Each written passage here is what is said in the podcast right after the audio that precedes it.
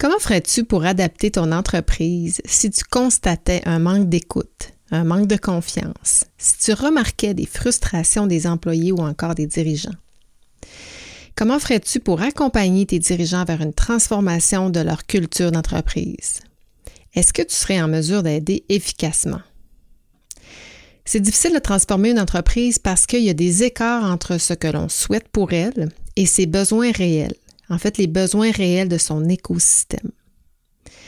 C'est difficile de transformer une entreprise parce que ça amène beaucoup de turbulences et de changements à gérer. Donc, qui dit changement dit émotion. C'est difficile de transformer une entreprise, encore plus quand on ne connaît pas trop les nouveaux modèles ou vers où on pourrait se transformer, vers où on pourrait aller. C'est pourquoi aujourd'hui, je te présente une personne que j'aime vraiment beaucoup, Blaise Dubois. Blaise gère deux entreprises qui utilisent des modèles de gestion qui sont axés sur la confiance. D'abord, la clinique du coureur, une entreprise que lui-même fondée, qui a grossi de façon organique. Et ensuite, euh, les PCN. Euh, les PCN, ce sont des cliniques de physiothérapie situées ici à Québec, dont il est actionnaire depuis, euh, bon, maintenant plusieurs années, mais qui n'a pas fondé depuis, depuis le début, en fait, qui n'a pas été le fondateur. Les PCN, pour ton information, sont en pleine transformation culturelle, en pleine transformation de gestion, beaucoup plus axée sur la confiance. Tu vas voir la différence entre une entreprise organique et une entreprise qu'on transforme. Vous écoutez l'épisode 27 en toute liberté avec Vicky. Aujourd'hui, je te parle de modèle d'entreprise axé sur la confiance. Bienvenue à toi, nouvel auditeur. Merci à toi qui écoute et qui s'intéresse à mon podcast. C'est grâce à toi que je vibre sur la bonne fréquence. En toute liberté, ça nous permet d'aborder librement les questions de culture organisationnelle, de modèles de gestion axés sur la confiance et de sujets percutants tels que l'ego, le contrôle, les peurs, l'intelligence collective et bien plus encore. En toute liberté, c'est aller au fond des choses pour sortir de nos zones de confort et expérimenter de nouveaux angles pour qu'une petite transformation s'opère. Comme personne, agent de transformation ou comme gestionnaire, je veux t'aider à te propulser vers des sommets qui te transforment. Merci d'entrer dans mon monde de liberté. Cet épisode introduit la séquence de mes prochains podcasts du mois d'avril. En fait, je veux faire une série sur la transformation culturelle ou encore la transformation organisationnelle cette euh, série euh, spéciale, comme je pourrais dire, euh, va aussi mettre fin à la saison 2 en toute liberté avec Vicky. Ensuite, je vais te revenir en mai, en mai plutôt, en mai 2022 avec la saison 3. La saison 3 qui va aussi être transformée vers d'autres sommets. D'ailleurs, pour m'aider, je m'en vais à Paris à la fin d'avril pour justement me donner des idées ou pour m'accompagner à gravir ce nouveau sommet. Alors, quoi de mieux que de te présenter une de mes toutes premières entrevues que j'ai fait avec le Culture Club il y a un petit peu plus d'un an? Une entrevue que j'ai effectuée avec une personne que j'admire vraiment beaucoup, Blaise Dubois. Je souhaitais te présenter ce modèle-là plutôt marginal pour challenger les paradigmes de gestion. Parce que encore aujourd'hui, plus de deux ans plus tard, je pense que c'est important de connaître ce qui se fait euh, comme euh, modèle de gestion pour stimuler les réflexions dans les entreprises, puis aider euh, finalement euh, celles-ci à s'adapter au monde actuel, puis en savoir davantage sur les modèles de gestion en, en émergence. Donc, j'aimerais que tu réalises avec moi qu'il n'y a pas de recette parfaite. Là, je te présente un modèle, mais c'est un modèle d'inspiration. C'est le summum, à mon avis. Il n'y a pas de modèle unique. Il n'y a pas de recette unique. Il n'y a que des recettes adaptées aux ingrédients qui euh, qui constituent chacune des entreprises, que chaque entreprise détient finalement. Donc, comme je disais il y a quelques instants, pour clore ma saison, je me gâte. Je me gâte en te parlant de ma plus grande passion professionnelle, celle de l'accompagnement pour la transformation culturelle. L'accompagnement, que ce soit en contexte de croissance, en contexte de relève ou en contexte de transfert d'entreprise. Donc, dans les prochains épisodes, ce que je vais faire, je vais te présenter les étapes que j'utilise pour accompagner une entreprise en transformation. En fait, je vais te les résumer. Ça sera donc un peu plus niché qu'à l'habitude, mais je suis certaine que peu importe ta fonction, peu importe la position que tu as dans une entreprise, que tu sois ton compte, que tu sois un employé, ben, tu vas y trouver quelque chose de nouveau, ça va te faire réfléchir vers d'autres horizons. Alors, euh, sur ça, je te souhaite une très belle écoute. Bonjour Blaise. Bonjour Vicky. Je suis vraiment contente aujourd'hui parce qu'on va parler de l'entreprise affranchie ton entreprise dont tu es le président fondateur euh, euh, de la clinique du coureur, euh, évidemment avec sept autres actionnaires. Pourtant, quand on regarde dans ta signature, c'est indiqué gestion collaborative et développement innovant. Pourquoi? Alors, ça faisait pas beaucoup de sens dans une entreprise aplatie, sans patron ni boss, de se nommer président de l'entreprise. Donc, on a troquer nos titres pour des rôles. Et mes rôles à l'intérieur de l'entreprise se définissent de plus en plus comme étant responsable des ressources humaines et du développement d'affaires. Donc, euh, d'où les deux titres euh, que tu avais là. Moi, je dois avouer que j'ai jamais vu d'entreprise dite affranchie. Bon, on connaît les entreprises libérées. Euh, par contre, euh, je pense que c'est celle que j'ai vue qui était la plus poussée là, en termes de euh, délégation euh, des responsabilités, délégation des décisions et collaboration, travail d'équipe. Peux-tu nous en parler? Alors, la clinique du coureur fait toujours un peu différemment des autres. Euh, on trouve, euh, on trouvait un peu que le mot euh, entreprise libérée est utilisé à toutes les sauces actuellement, donc on voulait un peu se différencier. Et euh, si on parle d'affranchissement dans l'entreprise, en fin de compte, on considère que c'est un pas de plus vers, en fin de compte, euh, l'entreprise libérée plus avancée ou même sur la, les profits, la distribution des profits, la transparence dans l'entreprise, on est totalement, euh, euh je dirais, affranchi. Donc on va un petit peu plus loin encore que l'entreprise libérée. Peux-tu nous parler de l'évolution justement de l'entreprise allant jusqu'à cet affranchissement?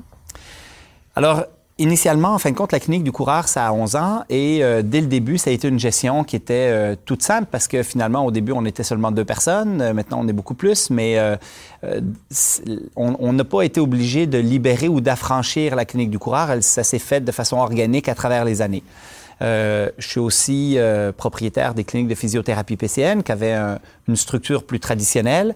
Et euh, là, on est en train un petit peu de la libérer, on pourrait dire, c'est-à-dire d'être plus transparent dans nos processus, d'utiliser davantage l'intelligence collective, d'être plus agile dans nos décisions, de déléguer davantage et de faire confiance aux gens avec qui on travaille. Et ce processus-là, en fin de compte, se fait avec PCN de façon graduelle. Avec la clinique du coureur, c'était intrinsèque à l'entreprise dès son début. Qu'est-ce qui surprend le plus quand tu parles de ton modèle d'entreprise affranchie? Alors, ça dépend à qui je présente. C'est-à-dire que si je présente à des entrepreneurs, euh, c'est sûr qu'on sort des cadres traditionnels, mais quand on présente la manière dont on fonctionne, euh, ce qui surprend, c'est la simplicité du modèle. Et euh, j'ai souvent envie de dire, euh, on n'est pas tant surpris de la manière dont on gère les choses. Moi, je suis surpris qu'il n'y ait pas plus de gens qui le font. C'est-à-dire, comment ça se fait qu'on n'est pas plus transparent dans les entreprises par rapport euh, à nos chiffres, à nos profits, à, aux orientations stratégiques? Comment ça se fait qu'on n'utilise pas davantage l'intelligence collective du groupe dans lequel on, on fonctionne? Comment ça se fait qu'on ne fait pas plus confiance aux gens qui produisent le produit ou qui sont à la base de l'entreprise? Quand je parle de l'entreprise libérée, en fin de compte, il y a toujours, quand je parle aux entrepreneurs, un petit sourire parce que c'est le mot qui vient avec. On revient souvent à la prémisse de la clinique du coureur, qui est pourquoi l'option la plus simple ne serait-elle pas la meilleure. Donc, euh, même d'un point de vue entrepreneurial, d'un point de vue gouvernance de l'entreprise, on se pose les mêmes questions. Pourquoi ça pourrait pas être plus simple et plus transparent et plus euh, agile et plus collaboratif? Parce que on est un organisme de formation continue par rapport à la prévention des blessures en course à pied. On fait des guides médicaux par rapport à la gestion des coureurs qui sont blessés. Et cette devise, pourquoi l'option la plus simple ne serait-elle pas la meilleure, s'applique à beaucoup de choses, autant dans le médical que dans la gestion de l'entreprise. Concrètement, Blaise, euh, je sais, on en a parlé, il y a des choses surprenantes que, tu fais dans ton organisation, notamment, euh, il n'y a pas de maladie, il n'y a pas d'horaires nécessairement qui sont prédéterminés. As-tu des exemples de choses que vous faites euh, qui sont un peu hors de l'ordinaire? Bien, e, effectivement, il n'y a pas d'horaire de, travail, ça c'est assez commun quand même, mais il n'y a pas non plus de journée de vacances euh, d'allouer. En fin de compte, les gens prennent les vacances quand ils en ont besoin, combien ils en ont besoin. Et euh, moi, je préfère toujours avoir quelqu'un qui est vraiment en forme au travail et qui va être productif dans le sens de créatif, dans le sens de va être capable de travailler à 100% plutôt que quelqu'un qui est fatigué pendant des mois parce qu'il a besoin de vacances. On va aussi, bien évidemment, euh, discuter sans tabou de tout ce qui est argent, donc de façon très concrète, par exemple on a sur le drive l'ensemble des salaires de tout le monde qui est affiché avec les avantages sociaux, etc. Et on a décidé à l'intérieur de l'entreprise d'avoir, de se payer de la même manière. Euh, on aurait pu faire évaluer nos postes à l'externe, mais c'est une décision à l'interne. Et donc, on va équilibrer avec des dividendes discrétionnaires ou des bonus à la fin selon les avantages de chacun. Donc, euh, et tout ça de façon totalement transparente. Et y compris sur ton salaire à toi. Y compris mon salaire à moi, bien évidemment. Oui. Et euh, donc, c'est des choses très concrètes, très pratiques qu'on utilise à la clinique du coureur, euh, sans tabou, avec une totale transparence. Je pense que c'est ça qui va probablement surprendre le plus euh, et, et, qui est le plus grand frein aussi euh, aux entreprises que j'ai côtoyées qui ont voulu se libérer quand on est rendu à prendre des décisions sur le salaire. Est-ce qu'on ouvre ou on n'ouvre pas les livres? Ça devient assez émotif.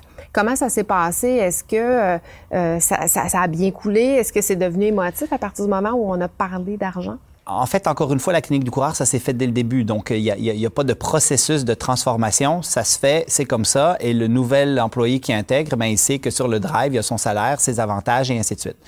Avec PCN, on était dans un modèle où on ne partageait pas les chiffres. Et là, on, trans, on, est en train de partager les chiffres avec les employés, la profitabilité, le, les dépenses et les, revenus et ainsi de suite. Et là, on est dans un processus où il faut y aller plus doucement parce que sinon, les employés en font une indigestion. Là. Tu sais, quand tu t'exposes du jour au lendemain l'ensemble de tous tes chiffres, il y en a qui se posent des questions, ils savent pas trop comment les interpréter, ils ont pas tout, tout le monde n'a pas les connaissances pour gérer cette information-là non plus. Donc, il faut y aller un petit peu plus doucement. Et euh, sur le partage des salaires de chacun, euh, là, on est à un autre niveau euh, qu'on fait à la clinique du coureur, qu'on ne fait pas à PCN, parce que là, ça complexifie encore plus la donne. Mais peut-être qu'un jour, à PCN aussi, on va être tout simplement avec une ouverture complète sur les salaires de tous et chacun.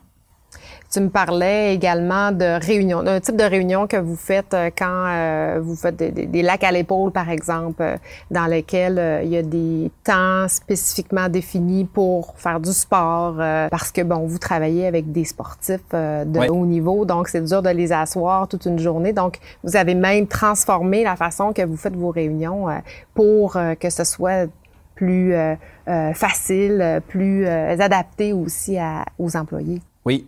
En fait, euh, un des défis de l'entreprise libérée qui travaille en cellule, c'est de ne pas travailler en vase clos et de s'assurer qu'il y a une communication entre les cellules. Donc, on a un processus de réunion qui est assez bien établi, une fois par semaine, le mardi matin, 9 h du matin, euh, parce qu'il y en a qui sont sur le décalage euh, en Europe ou à Vancouver. Donc, on s'organise en, en, live, en fin de compte. Et on fait beaucoup d'informatifs pour être sûr qu'on soit au courant de l'ensemble des projets, de l'avancement des projets, les KPI et compagnie. Euh, une fois par mois, on a une journée qui est réservée aussi à ça et une fois par trimestre, euh, là, on a un vrai deux jours et dans ces deux jours-là, on est beaucoup dans le brainstorm, on est beaucoup dans le développement des idées, on est beaucoup dans la création et euh, on a tout un processus qu'on a mis en plan pour que ça fonctionne bien. Les gens arrivent la veille, on se fait un souper au restaurant, on échange sur nos vies, sur euh, où est-ce qu'on est rendu, parce qu'il y en a qui se sont pas vus depuis un bon petit moment, des fois un mois, deux mois, trois mois.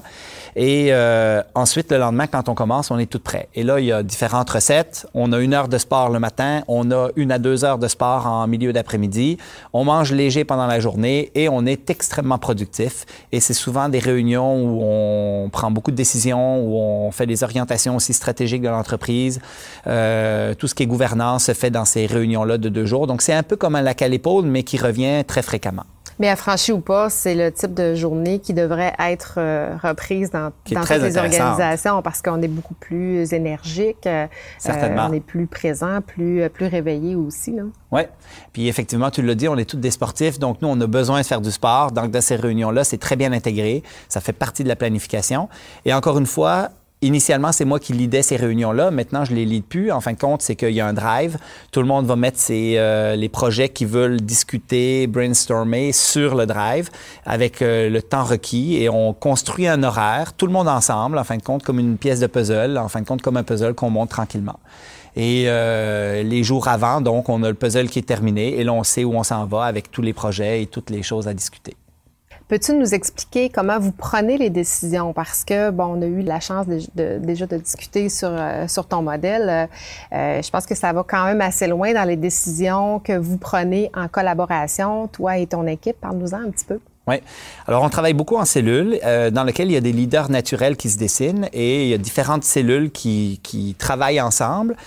Et à l'intérieur d'une cellule, cellule, en fin de compte, ce leader euh, va souvent prendre euh, les décisions, est imputable de ces décisions, mais va consulter l'ensemble des experts pour prendre la meilleure décision pour l'entreprise et va consulter l'ensemble des personnes concernées par la décision qu'il va prendre. Euh, l'ensemble de ces cellules prennent des décisions en lien avec le bien commun de l'entreprise et en lien avec la raison d'être. Donc, on appelle ça le consultatif. Donc, ça, c'est une des manières qu'on a de prendre des décisions. Et l'autre chose, quand on fait des réunions, plusieurs leaders ensemble et qu'on parle de décisions plus importantes, qui sont les orientations stratégiques de l'entreprise, et tout le monde autour de la table, on a tout un processus qui n'est pas le consensus, mais qui va amener, en fin de compte, à s'assurer qu'on puisse prendre des décisions efficacement, rapidement, qui sont bonnes pour l'entreprise. Et euh, si tout le monde n'est pas pleinement d'accord avec l'entreprise, la question c'est peuvent-ils bien vivre avec cette décision? Et euh, de cette manière-là, ben, on n'a pas des freins à l'entreprise, puis on avance euh, rapidement. Donc, on n'est obligé d'être d'accord avec la décision, mais si on est capable de vivre avec, on prend la décision ensemble au détriment de prendre une décision par consensus, par exemple, qui peut être beaucoup plus difficile à atteindre. Effectivement. Donc, c'est exactement ça. La question, en fin de compte, c'est est-ce que euh, à la fin des propositions et des échanges, il peut y avoir des objections, mais l'objection doit être non pas en lien avec une teinte personnelle, c'est-à-dire que moi j'aime pas trop ce projet-là, mais est-ce que ça pourrait être nuisible ou négatif pour l'entreprise? Et si c'est pas le cas, euh, à partir de ce moment-là, ben euh, on, on prend des décisions par consentement beaucoup plus que par consensus, qui sont, comme tu dis, beaucoup plus complexes à atteindre. Puis quelle place toi place tu prends à travers la prise de décision? Est-ce que tu es un parmi tant d'autres ou à un moment donné, tu dois trancher? Euh? Non, absolument pas. Justement, euh, moi, il y a des, cellules à l'intérieur de l'entreprise de la, clinique du coureur où je suis pas trop au courant de ce qui se fait et il y a des décisions qui se prennent sans nécessairement que je sois euh, décisionnel ou donc à la même hauteur que tout le monde. En fin de compte, moi, je suis leader de certaines cellules. Je me préoccupe beaucoup maintenant de la culture de l'entreprise, des RH, euh, les orientations un peu stratégiques au niveau d'affaires. Mais après ça, il y a plein de projets, plein de choses dans lesquelles je ne participe pas aux décisions. Ou si on l'amène autour de la table parce que c'est une décision plus importante, ben ça m'arrive des fois de dire je peux vivre avec ça, mais euh, même si c'est peut-être pas la décision que moi j'aurais pris. Donc oui, il faut avoir un petit peu de, il faut faire confiance et il faut avoir un peu de laisser aller pour euh, pouvoir bien vivre avec tout ça. Là, j'entends les gens qui vont dire ouais, mais c'est bien beau, c'est une entreprise dans le sport avec euh, euh, un type particulier d'employés. Bon, ça peut fonctionner dans cette organisation-là, mais ça ne ça peut pas fonctionner partout un type d'organisation euh, dite soit libérée ou affranchie. Qu'est-ce que tu répondrais à celui qui dit que ça ne peut pas fonctionner partout? Alors, je ne sais pas si ça peut fonctionner pour tous, mais nous, ça fonctionne extrêmement bien. Puis je dirais que ça règle beaucoup de problèmes que d'autres entreprises ont. Et moi, je vis euh, dans les deux entreprises, qui est PCN et euh, la clinique du coureur. Et euh, on a parfois des irritants, des problématiques à l'intérieur de l'entreprise PCN qui se régleraient facilement aussi dans un style libéré d'entreprise. C'est-à-dire que être une entreprise libérée n'est pas une fin en soi, c'est une manière de gérer une entreprise pour éviter plein de problèmes il y a des grosses entreprises à travers le monde qui ont des styles managériels qui sont euh, holacratiques et qui euh, ont un système aplati. Et on peut nommer Pentagonia, il y en a quelques autres aussi. Et, euh, je pense que même ceux qui font euh, de l'opérationnel beaucoup, qui sont dans le textile ou etc., qui sont pas nécessairement dans des services comme nous on a, peuvent bénéficier de plus de transparence, plus de collaboration, plus de... C'est ça l'entreprise libérée. Donc, c'est pas euh, une fin en soi avec un titre qu'il faut euh, et qui n'est accessible qu'à des petites entreprises euh, de formation continue ou de, de services. Blaise, j'aurais pu te poser la question comment on fait pour libérer son organisation, son entreprise, mais le contexte est propice à ce que je te pose la question comment vous allez faire pour libérer les PCN? En fait, la première chose, c'est qu'il faut qu'il y ait une volonté des, dirigeants puis des décideurs de l'entreprise. Fait qu'à PCN, en fin de compte, on est euh, un groupe de personnes qui ont le désir de plus écouter nos employés, qui ont le désir d'utiliser l'ensemble de l'intelligence collective de l'ensemble de nos employés. On a une directrice générale qui est très, extrêmement avant-gardiste par rapport à tout ça et qui comprend ces enjeux et qui comprend les employés. Et euh, on a un désir aussi de, de s'assurer que nos employés soient heureux. Et dans tout ça, ben, ça nous amène à être plus transparents dans nos chiffres, dans la manière de procéder, dans nos orientations stratégiques.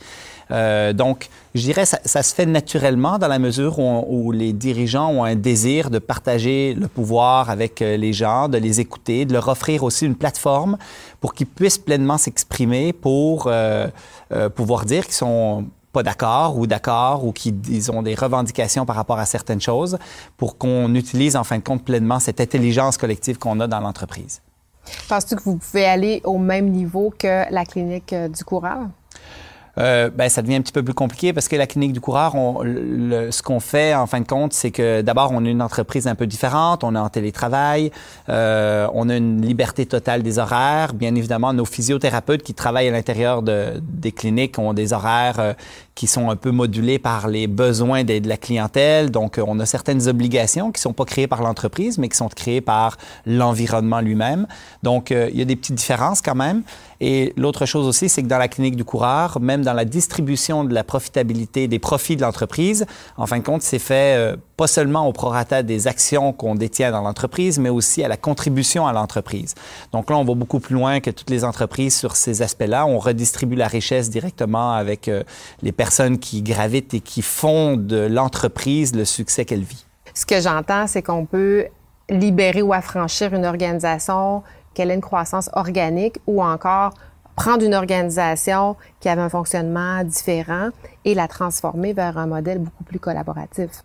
Certainement. Je, rencontre beaucoup d'entrepreneurs, puis je pense qu'il y a vraiment une grande tendance sais, on, on, répond en fin de compte à des problématiques. On a une problématique d'attrition, des gens qui partent, on a un problème de recrutement de la clientèle. D'être plus libéré va nous faciliter le fait d'aller recruter, de ne pas perdre ses employés parce qu'on va avoir des employés plus heureux qui vont vouloir rester et travailler avec l'entreprise.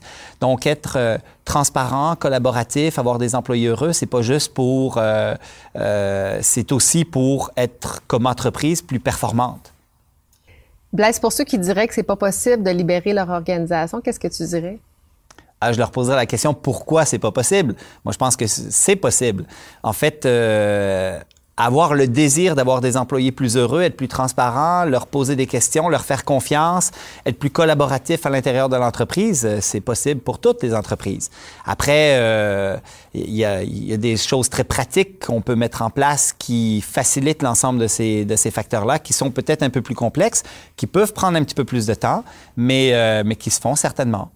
J'aimerais ça que tu me parles de la personnalité requise pour pouvoir fonctionner dans un, un système comme ça. Je suis pas sûr qu'il y a des personnalités type. La seule chose, c'est que je pense qu'il y a des freins à la libération d'une entreprise de ses gestionnaires ou son gestionnaire.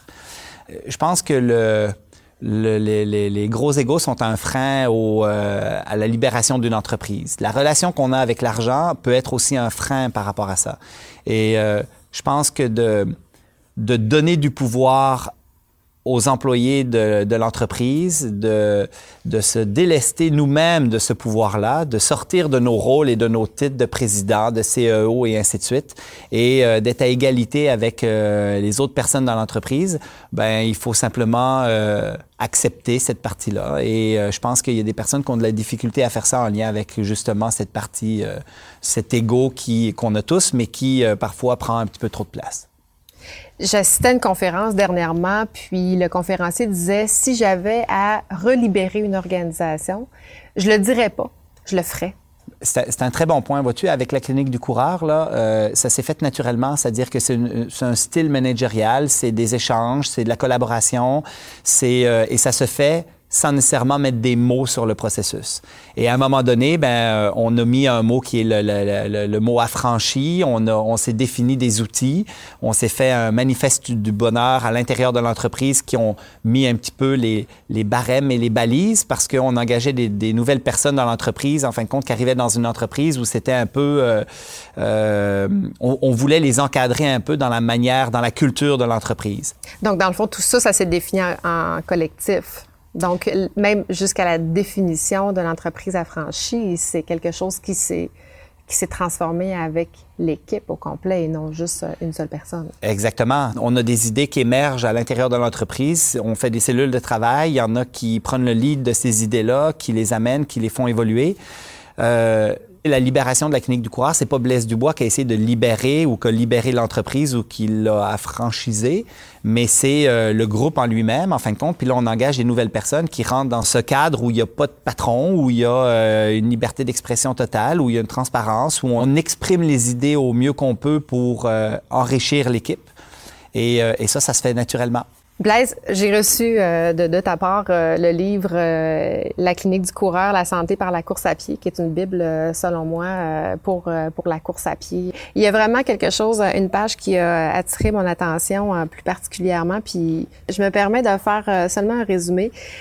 tu dis si j'étais le propriétaire d'un magasin spécialisé en course à pied, ouais. ça dit quelque chose? Ouais. Bon, tu dis je serais une entreprise affranchie, libérée et consciente. Ouais. Donc, je trouvais ça extraordinaire que dans euh, un livre écrit sur la course à pied, on fasse référence à une entreprise libérée et, ouais. et à des valeurs de collaboration comme, euh, comme celle-là. On a d'ailleurs à la fin du livre le manifeste du bonheur de la clinique du coureur, oui, là, avec oui. lequel on a gagné un prix, euh, un prix innovation de euh, entreprise en santé. Et en fin de compte, ben, ça définit très bien la partie gouvernance de la clinique du coureur. Là. Pour toi, Blaise, comme personne, comme individu, d'avoir une entreprise comme celle-là, est-ce que c'est plus léger? Est-ce que c'est plus facile? Est-ce que tu te sens mieux avec euh, une organisation comme la tienne? Bien, c'est sûr que tu portes pas le fardeau de, toutes les décisions, la première chose. On partage aussi les responsabilités avec l'ensemble des, des, leaders du groupe parce qu'il y a plein de décisions que c'est pas moi qui prends. Euh, donc oui, je pense que c'est effectivement c'est une bonne manière de de s'alléger comme leader d'entreprise et euh, faire confiance aux autres. Est-ce que c'est la motivation première que d'affranchir ton entreprise? Est-ce que c'est un peu euh, le... C'est pas tant pour me libérer du temps, c'est plus pour être plus efficace comme entreprise. C'est-à-dire que quand tu utilises tout le monde dans l'entreprise à leur plein potentiel, autant au niveau de la créativité, des idées, de l'intelligence collective, ben, tu es beaucoup plus efficace. Voilà. Tu m'as déjà dit aussi, euh, moi, mon, mon objectif, c'est de rendre les gens heureux je ne suis pas sûr que c'est juste mon objectif à moi. Quand tu travailles avec plein de gens, tu as envie que ces gens-là soient heureux. Puis le bonheur des autres enrichit ton bonheur aussi. Là. moi, ça me, ça me satisfait beaucoup. Ça me rend heureux de savoir que dans une entreprise comme la nôtre, je pense à la clinique du coureur et à PCN aussi, euh, que les gens sont heureux d'y travailler, puis que leur vie, c'est la clinique du coureur, en fin de compte. Ça, ça me rend très heureux. Là. Blaise, bravo. Euh, merci euh, de cet échange. Bravo pour tout ce que tu fais aussi. Je pense que c'est très inspirant pour, pour, pour tout le monde, pour les organisations, les entreprises qui souhaitent se transformer puis s'adapter aussi à des modèles beaucoup plus contemporains. Donc, ben, merci d'avoir été avec moi. plaisir. L'entreprise affranchie ou encore l'entreprise libérée, c'est des modèles assez uniques, c'est des modèles extrêmes en mode de gestion. C'est une visée pour certains dirigeants, une visée ultime, mais c'est pas l'ultime destination qu'une entreprise peut prendre. Il y a tout plein de modèles, puis comme je disais en introduction, les ingrédients qui constituent l'entreprise vont faire la recette dont elle a besoin. Mais de plus en plus d'entreprises souhaitent modifier leur culture organisationnelle. Ça peut venir d'un objectif qui est stratégique pour les dirigeants. Ça peut être forcé à travers un transfert de direction, une relève ou inévitablement le changement de dirigeant amène un changement de culture. Ça peut aussi être pour mieux gérer une croissance d'entreprise qui va éventuellement nécessiter l'embauche de nouvelles ressources. À l'extrême, ça pourrait venir de la, pression même des employés, d'une volonté à ce que la culture change. On est écœuré et on veut que ça change. Et il y a tout à coup une volonté de la direction de euh, s'adapter aux demandes de, des employés pour euh, euh, attirer, retenir, mobiliser ceux-ci. Peut-être qu'on t'a sollicité ou que tu souhaiterais faire de ta propre initiative un changement de culture dans l'entreprise que tu diriges ou dans laquelle tu travailles. Tu souhaiterais sûrement être autonome pour le faire. Tu souhaiterais savoir comment faire sans trop perdre de temps à chercher euh, euh, sur le net, dans des bouquins pour le faire ou encore sans faire affaire avec un consultant. Souhaiterais avoir la posture et les outils pour transformer positivement la culture de ton entreprise? Eh bien, ça tombe bien parce que en mai prochain, je lance mon programme d'accompagnement pour agents de transformation culturelle. Donc, je vais t'outiller à travers les différentes étapes d'une transformation. Ça part de la méthodologie, les étapes à franchir, le diagnostic, l'analyse des données à travers le diagnostic. Qu'est-ce qu'on fait avec ça? Comment on présente ça? Dans le but éventuellement de planifier son, sa, transformation et de gérer les changements, de bien communiquer les changements à venir et aussi effectivement avoir l'aval des différents dirigeants pour que tout le monde s'en aille dans la même direction. Donc, si ça t'intéresse, je vais tenir une séance d'information le 4 mai prochain à 12h30. Je t'invite à t'inscrire, c'est gratuit, hein? c'est seulement une séance d'information. Euh, tu vas trouver le lien dans les notes d'épisode et euh, ben, je t'invite à venir me poser tes questions. Au plaisir!